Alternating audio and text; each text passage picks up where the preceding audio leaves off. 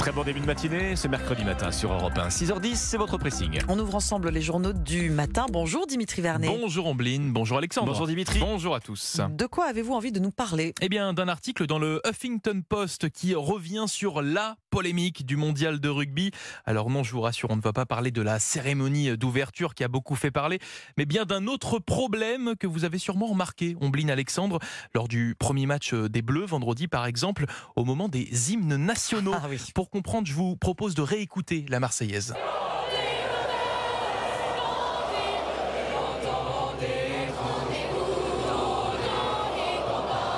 Quel désastre Une Quel belle- désastre une belle cacophonie. Eh oui, on ne comprend rien. Eh oui, figurez-vous que eh bien c'est la même chose. Tous les matchs, les hymnes sont inaudibles du fait de leur interprétation en canon par des enfants sans la moindre musique. Ajoutez à cela, eh bien le stade entier qui chante et vous Bien avez oui. donc bien cette cacophonie générale, cacophonie critiquée de toutes parts. C'est pour cela que World Rugby, la plus grande instance de l'Ovalie en charge de cette Coupe du Monde, et le Comité France 2023 ont donc décidé d'éteindre cette polémique. Tout d'abord, eh bien, en actant la fin de cet effet canon chanté par euh, les Mm. enfants qui créent, il faut le dire, cette différence Ça marche de, pas du de tout. tempo. Oui, Ben Parce qu'il y a le stade aussi qui chante, Eh alors oui, c'est ça. canon euh, Donc x4. là, le tempo, c'est très Ouais. compliqué, même pour le public, hein, se caler Ah, sur, ce, sûr. sur Ouais. ce canon, c'est très dur. Bref, il y a donc cette euh, première mesure, cette première solution, mais ce n'est pas tout, puisque désormais, eh bien, ce sont les différentes fédérations qui seront à la baguette, c'est-à-dire en fait que chaque sélection eh bien, pourra choisir entre une version classique de leur Mhm. hymne ou cette version eh bien retravaillée par les enfants sans canon.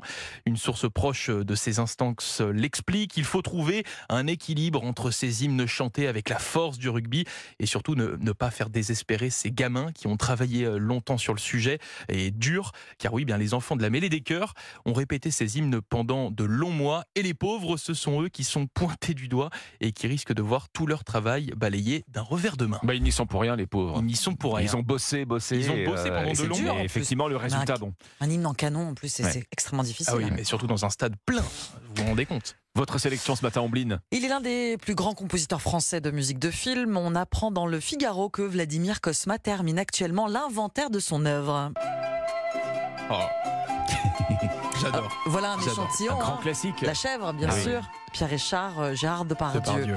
Euh, La carrière de Vladimir Kosma s'étend sur euh, plus d'un demi-siècle. Elle compte plus de 500 musiques de films, que serait Le Grand Blond, Alexandre le Bienheureux, l'adaptation des souvenirs d'enfance de Pagnol avec les cigales, Mhm. sans les mélodies de Vladimir Kosma, des musiques qui doivent être populaires et savantes, dit-il, pour plaire aussitôt au plus grand nombre. À toutes ces bandes originales de films, il faut ajouter ses compositions pour la télé, pour la publicité. C'est donc Ouais, gigantesque. Dans un lieu tenu secret, dans l'ouest parisien, le compositeur conserve 3700 partitions Oh originales. 3700. Ça fait quelques cartons, ça. Dans- C'est dans des cartons à dessin, Ah oui, oui. bien rangés dans des meubles très spécifiques qui les protègent du feu, de l'eau et de la poussière. 3700 partitions écrites au crayon noir, des notes, des croches, des dièses tracées très fins.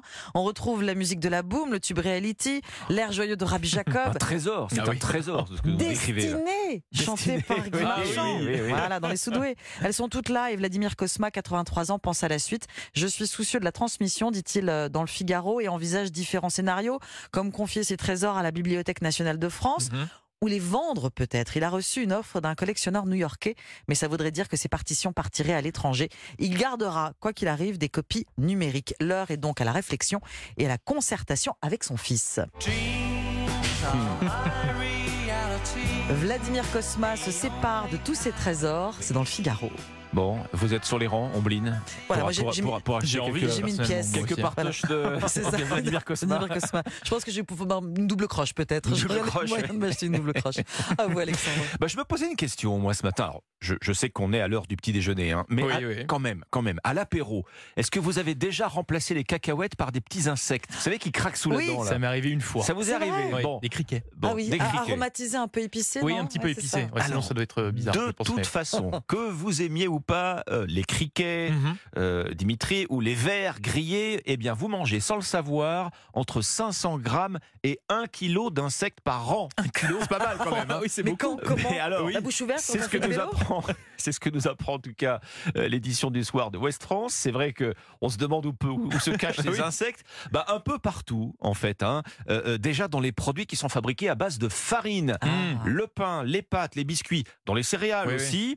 Dans le chocolat, les fruits. en jus ou en compote, dans les légumes. Alors, je suis pas en train de vous dire que les insectes entrent dans la liste des ingrédients. hein. En Ils sont pas entiers en mm, fait. mm, alors, pas toujours. Pas toujours. En fait, il y en a qui passent, qui, qui passent inaperçus. Hein. Ils sont cachés euh, dans les fruits, par exemple. Ils vont être broyés euh, Mm. accidentellement dans les conserves. Alors, c'est un joyeux cocktail. hein. Euh, euh, nous dit West France, vous mangez euh, des coléoptères, des acariens, des mythes alimentaires, miam miam, Ah des petits papillons et même des blattes.